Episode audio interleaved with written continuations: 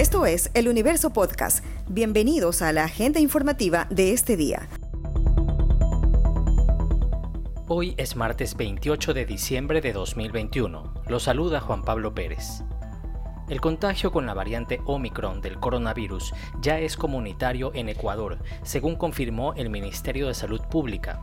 Había al menos 24 casos con esa variante a nivel nacional y se esperaba el resultado de otras 27 muestras. El primer caso se registró el pasado 14 de diciembre en Quito y tres días después se detectó el segundo en Guayas. El ministerio señaló que en esta provincia existe un alza importante en el número de casos confirmados, pasando de 675 a 1022.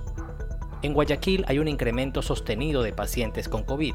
La situación preocupa al Comité de Operaciones de Emergencia, COE cantonal, que pasó el nivel de alerta epidemiológica de 1 a 2, lo que implica un ajuste en las restricciones por la pandemia el secretario del COE cantonal, Alan Hakai, dio a conocer las nuevas disposiciones que incluyen cambio en el porcentaje de aforo con miras a las festividades de Año Nuevo. Primero, establecer el aforo máximo en establecimientos de atención al público, abiertos o cerrados, a un 50%, y horarios de operación hasta las 0 horas, excepto el primero de enero de 2022 hasta las 2 de la mañana. Segundo, restricción de operación de bares y discotecas, acorde a la resolución del COE Nacional del 21 de diciembre de 2021. La actividad en hoteles, salones eventos y centros de convenciones se limitarán a cenas corporativas y familiares, sin baile. Se ratifica la prohibición de venta y consumo de bebidas alcohólicas y de moderación en la vía pública. No se autorizarán la ejecución de espectáculos públicos masivos en predios destinados a vivienda, tales como conciertos, fiestas organizadas, etc. Las reuniones en el ámbito privado deberán cumplir con las medidas de bioseguridad y aforo respectivas. La Contraloría informó que se han iniciado exámenes especiales a las declaraciones patrimoniales de 25 generales de la Policía Nacional para determinar que las diferencias patrimoniales guardan relación con los ingresos obtenidos por los oficiales. En las auditorías se confrontan activos y pasivos que los oficiales han declarado ante Contraloría. Se estima que el desarrollo de las investigaciones sea de 91 días y se harán extensivas a cónyuges, parejas en unión de hecho e hijos menores de edad mientras la defensa de cinco generales, a quienes se les retiró la visa estadounidense, pidió a Fiscalía que investigue lo dicho por el embajador de Estados Unidos, Michael Fitzpatrick, sobre la supuesta existencia de narcogenerales en la fuerza pública. Las diligencias por el femicidio de Naomi Arcentales, ocurrido el pasado 12 de diciembre en Manta, provincia de Manabí, continuaron en Guayaquil con la recepción de testimonios. Su padre, Ray Arcentales, fue uno de los que dieron su versión en fiscalía. Uno de los puntos relevantes que él y su defensa destacaron es que el resultado de la autopsia aún no se revela por completo y que no se puede indicar que habría sufrido un suicidio, como alega la defensa de su pareja, un fiscal suspendido de El Carmen. Sara Sabando, madre de Naomi, también acudió a la diligencia y explicó a El Universo que estarán realizando todas las diligencias para encontrar a los culpables de la muerte. Ella descarta que sea un suicidio como se quiere hacer pensar. No se puede determinar eso. Aún los exámenes no nos han dado.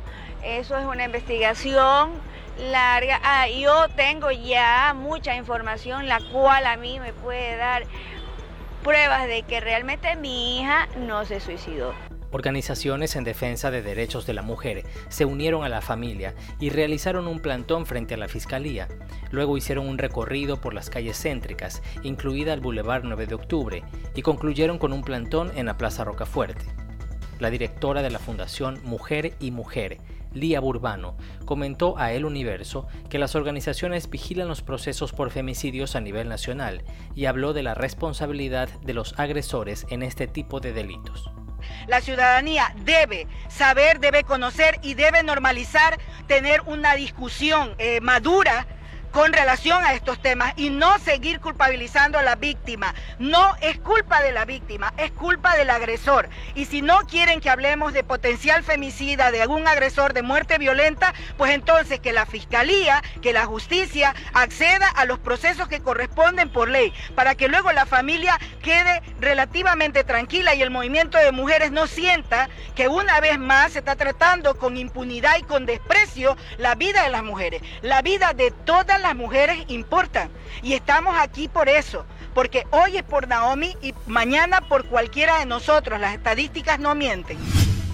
Los transportistas urbanos realizaron una caravana con sus unidades en varios sectores de Guayaquil a manera de protesta ante lo que consideran una falta de atención de las autoridades locales a su situación económica.